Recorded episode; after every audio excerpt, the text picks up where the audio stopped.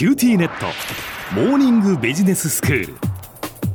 今日の講師は九州大学ビジネススクールで世界の経営環境の変化について研究なさっている村藤勲先生です。よろしくお願いします。よろしくお願いします。先生今日はどういうお話ですか？今日は先端技術をめぐる競争の話をしたいんですけども、はい。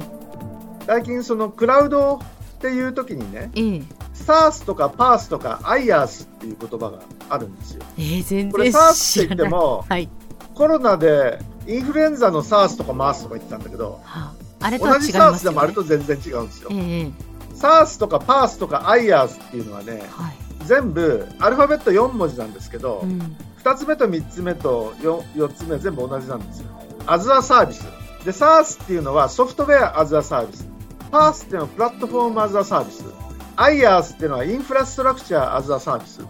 ほっていうあの3種類全部アズアサービス。ううんうんで、クラウドを使ったサービスとして何ができるのと。うんソフトウェアアズアサービスっていうのがね、メールソフトとか会計ソフトとか顧客管理ソフトとかね、うんそういうソフトがクラウドに置いてあるのをみんなで使いましょうと。うんそれはなんか想像がつくでしょ？そうですねでその次に、Platform as a Service とかね、 Infrastructure as a Service って一体何なの？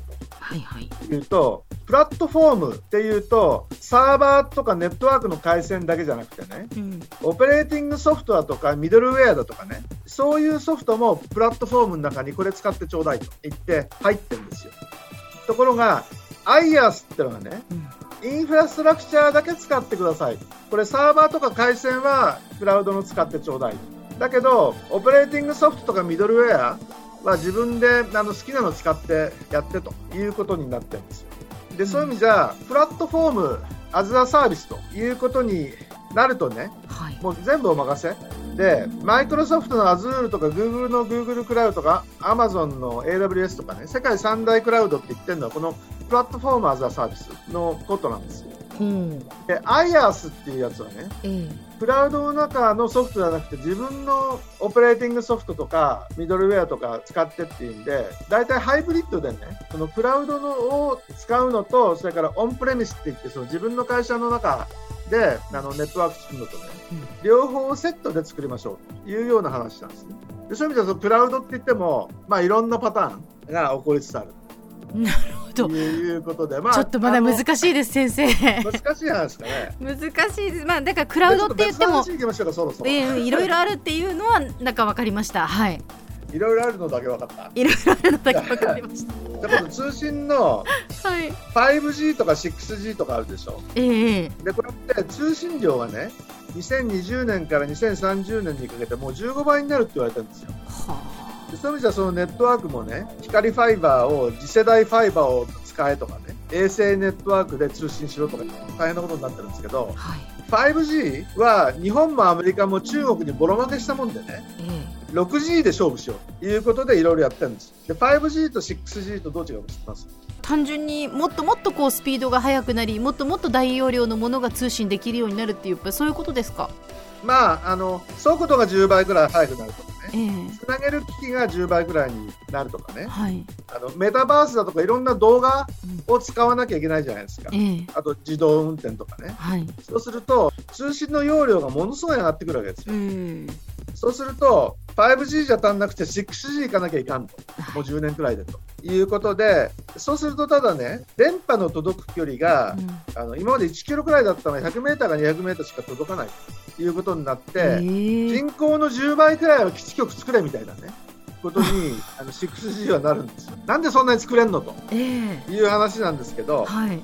なんか今度の基地局っていうのはね、大きいやつじゃなくて、なんか携帯電話くらいの大きさ、なんでいろんなところにくっつけてあ作ればいいそういうものででもまあそれをもうとにかくたくさん 100m 置きぐらいにこう設置していかないといけないってことなんですね。山のように作るんですよ。へで、通信容量が増える理由の一つで、メタバースってのがあるじゃないですか。はいはい仮想空間ですよね。うん仮想空間ってのはバーチャルリアリティってやつですよね。ああそうですね。メタバースっていうのは、メタバースっていうのはその仮想空間の中に、まあ、自分たちがこうアバターを送り込んでそこでこういろんなやり取りができる取引をしたりとかっていうことじゃないんですか？まあ、最初にヘッドマウントディスプレイみたいのをねつけてええその仮想空間に入り込むわけですはいはい。その仮想空間の中では自分のアバターが出てきてね、うんうん。見たり聞いたりうん。買ったり移動したりいろんな体験したり験ができるわけですよね。体験したりするわけですはいはい。映画見たりねええ。音楽聴いたりうん。単なる e コマースじゃなくてアバターが試着したりとかねはいはい。車に乗ったりオートバイに乗ったり電車に乗ったり船に乗ったり飛行機に全部アバターが乗るんですけどね、うん。それでその移動するとそれからテーマパークでアバターが遊んだりねうん。じゃあ何ができないと思います？何ができないんだろう。でも実際その自分がそこにいるわけではないから、じゃあ匂いを嗅いだりとか、こう何か物を食べて味が分かったりとか、そういうことはないですよね。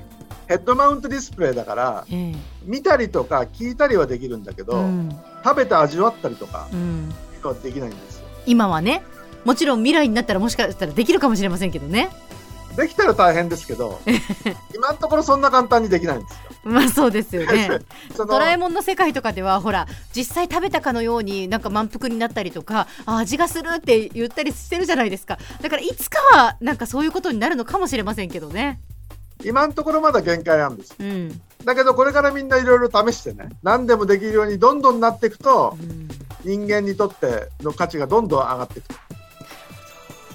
もうこの先端技術って本当にすごいなというかどんどんスピードが速いのでもうついていけてないですけれどもじゃあ先生今日のまとめをお願いします。まあ先端技術をめぐる競争はね AI だとか量子技術だとかだんだんあの普通の人はよく分かんなくなってきてるんですよ。で半導体も何にでも使えるっていう汎用じゃなくて専用半導体だとかね。そのクラウドだとかネットワークだとか IoT だとかね。なんかやんなきゃいけないのは分かってるんだけど何すればいいのかな。で日本って結局ちっちゃい国なんでねアメリカとか中国に比べるとやっぱりお金とかね人材の使い方に限界があるんですよ。でなんとかついていこうとしてるんですけどね。で最近ちょっと注目はメタバースに何が起こるのかということで Facebook がメタなんていう名前を変えちゃってねなんか面白いあのメタバースをきっと放り込んでくるだ。ろう我々で何をできるかちょっと試してみなきゃいかんということですね。今日の講師は九州大学ビジネススクールで世界の経営環境の変化について研究なさっている村藤勲先生でした。どうもありがとうございました。どうもありがとうございました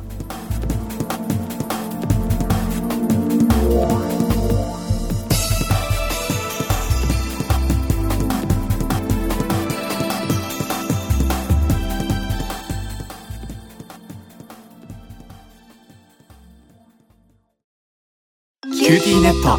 僕が君を守るから。本当に？え？コンピューターウイルスやフィッシング詐欺からは？え？守ってくれないの？ビビックなら全部守ってくれるのに。セキュリティ5台まで無料。光インターネットのビビック